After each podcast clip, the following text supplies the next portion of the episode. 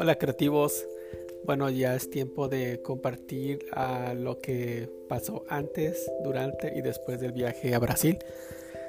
Y sí, nos fuimos a Río de Janeiro y después terminamos el viaje yendo a Sao Paulo, Brasil. Y de entrada tengo que decir que esas dos ciudades me cautivaron, especialmente Sao Paulo con sus 16 millones de habitantes. Obviamente no conocía los 16 millones de personas, obviamente no. Pero me sorprendió una ciudad tan dinámica. También me encantó ver cómo en general las dos, esas, obviamente vimos muy poquito de lo que es un país tan enorme como Brasil, pero lo poco que vimos me di cuenta de algo, que son autárticos o casi autárticos o casi totalmente independientes. Con esto me refiero a que casi no dependen de compañías extranjeras para vender productos de buena calidad. Y, ese, y eso parece ser que es un tema de impuestos, que es muy caro, que es muy cara la importación, que son muy caros los productos que se importan a Brasil. Tal vez por proteccionismo de su gobierno, para que se, se, dé más oportunidad de desarrollo a las marcas locales y a, las, a los empresarios locales o originarios de Brasil. Se me hizo muy interesante ver que casi no vimos marcas. Como ustedes ya saben, soy un diseñador gráfico que está en Los Ángeles, California, viviendo desde el año, desde el día octubre 10 del 2000 del siglo pasado, obviamente. Y, y realmente me sorprendió eso, no ver tantas marcas, sobre todo marcas americanas, allí en Brasil, pero por el tema de los impuestos. He estado en otros países, obviamente en Europa, en China, en Canadá, en Costa Rica, en, Cuba. Bueno, Cuba se, se, cuece aparte. Bueno, de, de entrada, Cuba me encanta también su creatividad, pero bueno, algún día, no un día, muy pronto tocaré el tema de, Cuba y qué es lo que aprendí en la parte creativa en Cuba. Mucho, mucho que hablar, en verdad que sí. Un país muy pequeñito, pero que, pero que tiene muchísima creatividad, no solo en música, también en el arte. Bueno, regresando a, a Brasil y en especial Sao Paulo, es una ciudad que nos ha cautivado mucho porque está llena de creatividad y son gente muy profesional. La arquitectura es buena, pero la parte me refiero a que en cuanto a diseño gráfico, que es lo que a mí me compete, o diseño de gráficas para la industria de la moda, es, están muy, muy a, la vanguardia, a lo que está pasando hoy en día, o a lo que está pasando en, este, en estos tiempos, en, en, inicios del año 2021 pero también conservan esa identidad como país carioca. La conservan y la adaptan a lo que está pasando hoy en día en la industria de la moda.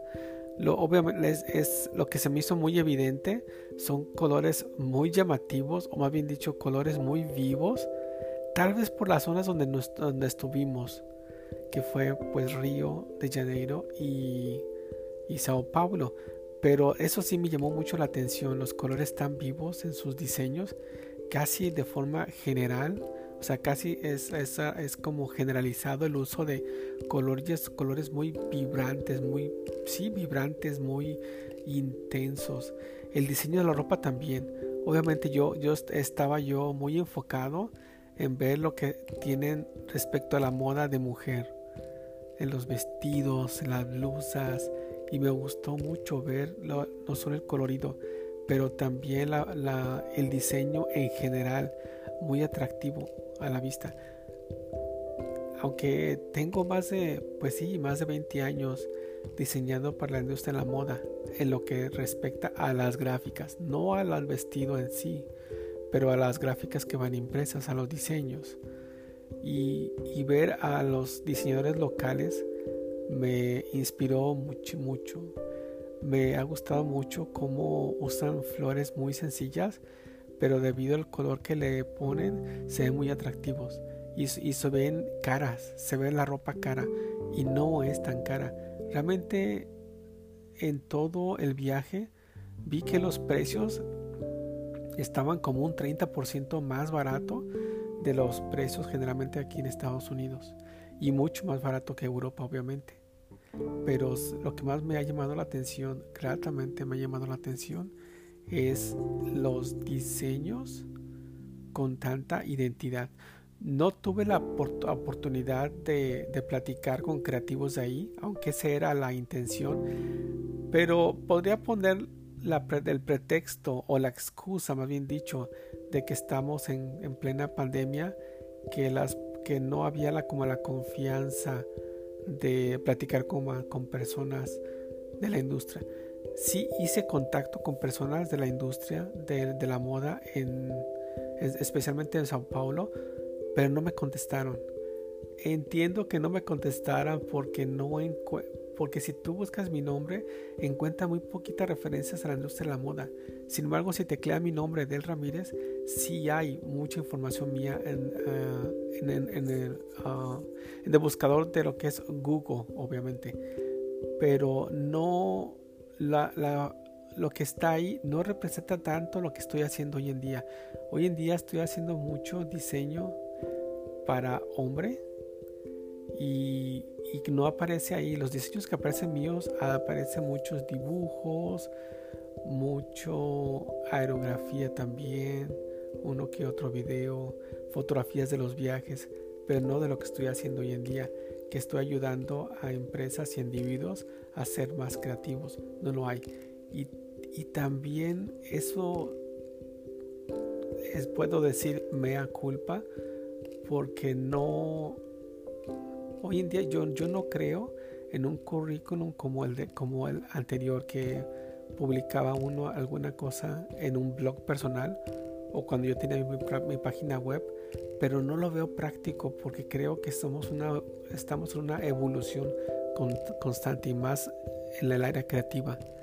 Entonces les mandé un, de hecho ni siquiera fue un email o un mensaje de forma directa, les mandé un video donde les explicaba a qué iba Brasil, por cuánto tiempo y qué pensaba hacer en Brasil, pero ni siquiera me contestaron. De igual forma no me lo puedo tomar personal porque pues es obvio no me conocen, pero independientemente de eso que no contestaran, yo tenía que hacer mi trabajo y, y efectivamente me he comido muchas imágenes, he tomado muchas fotografías, desde luego, y también he hecho notas. Pero me, me, me, encantaría ver el proceso creativo de los brasileños para hacer sus gráficas para la industria de la moda. Eso sí me encantaría ver cuál es el proceso creativo, porque el mío está bien definido y en, en siguientes podcasts voy a, voy a explicarlo en detalle. No sé si sean dos podcasts podcast o o más para explicar mi proceso creativo. Creo que allí sí puedo aportar a las personas, a los que están iniciando, se están iniciando como creativos en casi en cualquier área, o también a los creativos que ya tienen tiempo trabajando. Creo que sí puedo aportarles porque creo, a mí, a mí me hubiera encantado que los diseñadores me platicaron un poquito de, algún proceso, creativo. Tal vez, perdón, si tuve en alguna ocasión como una plática con una persona que conocí durante muy poquito tiempo, trabajando en una agencia de publicidad también con muy poquito tiempo, y él tenía la idea de, de hacer juntas. Recordemos que este, de esto pasó en el año 1988, hace más de 30 años, en el que no había internet, obviamente, y la comunicación fluía de forma muy lenta. Y la, única referencia que teníamos para ser más creativos o ser más profesionales eran libros o tal vez con suerte alguna revista especializada. Entonces este es compañero que tuve en Guadalajara en una agencia de publicidad, que ni siquiera recuerdo ya su nombre, pero él, él proponía que hiciéramos juntas creativas y compartir el conocimiento que todo mundo, que todos teníamos. Al compartir el conocimiento nos hacíamos más fuertes. Nunca se hizo alguna junta con ellos, pero hubiera sido muy muy interesante. Entonces a mí me hubiera encantado conocer la parte, conocer el proceso creativo de mis compañeros de trabajo. Es por eso que para mí es muy importante este tipo de podcast que estoy creando para compartir no solo mis experiencias en mi día a día como creativo, pero también el proceso en, sí. Porque creo que es la parte que, que la gran mayoría de las personas que van, van iniciando como creativos y en especial como diseñadores gráficos les gustaría saber esa parte, cómo desmenuzar, cómo, cómo ser más fuertes y cómo ser más productivos. Y también obviamente en los podcasts futuros hablaré de cuánto cobrar, por qué cobrar y cómo, cómo, cómo cotizar trabajos por horas o por proyecto. La ventaja de trabajar por hora y la ventaja de de trabajar por proyecto. Y obviamente también sus desventajas, pero enfocándome más en las ventajas. Y así a las, a las personas que escuchan el podcast, que tomen una decisión y que tengan una referencia clara. Y, y vamos a hablar y hablaré de cifras bien claritas y el por qué se cobra de una forma y cuánto se cobra, pero, el, pero lo más importante, el por qué. Bueno, y regresando entonces al, al viaje a Brasil, que se inició el 3 de febrero y, 3 de febrero y se terminó el 13 de febrero de este año 2021 y ha sido un, un viaje muy productivo. Por la parte creativa sí. Y tengo mis notas. Y también hablaré de las cosas que vi y cómo las estoy implementando hoy en día, en mi día a día como artista gráfico y como creativo también.